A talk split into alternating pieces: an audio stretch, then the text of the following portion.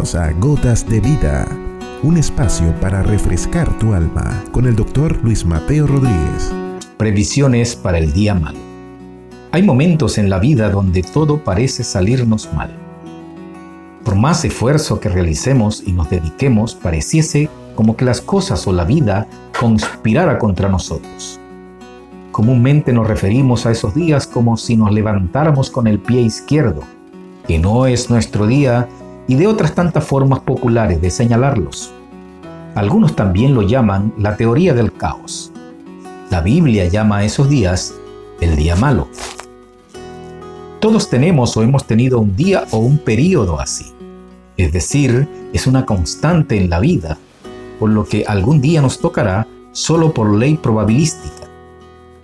Por ello, muchos tratamos de minimizar ese impacto y otros de capitalizarlos a través de pólizas de seguros contra muchos de esos días malos y sus consecuencias, o guardando bienes materiales o alimentos, o construyendo refugios antinucleares.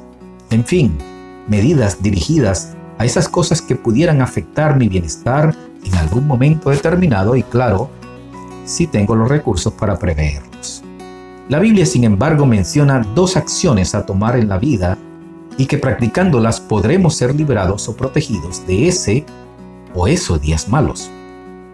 La primera es que si pensamos en el pobre y obviamente lo ayudamos, cuando llegue ese día malo seremos librados por el mismo Dios de los cielos. Y la segunda manera, vestirse de toda la armadura de Dios para resistir el día malo. Ayudar a nuestros familiares, hermanos o amigos que están en necesidad es una buena acción.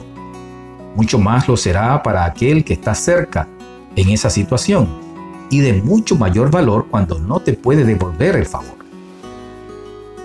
Ahora, el vestirse con la armadura de Dios a la usanza de la antigüedad es tener la verdad como un cinto, un cinturón, la justicia como una coraza, las buenas nuevas del Evangelio como un calzado para andar en él.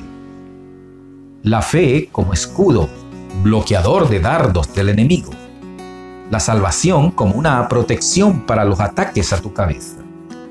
La palabra de Dios como una espada con que defenderte.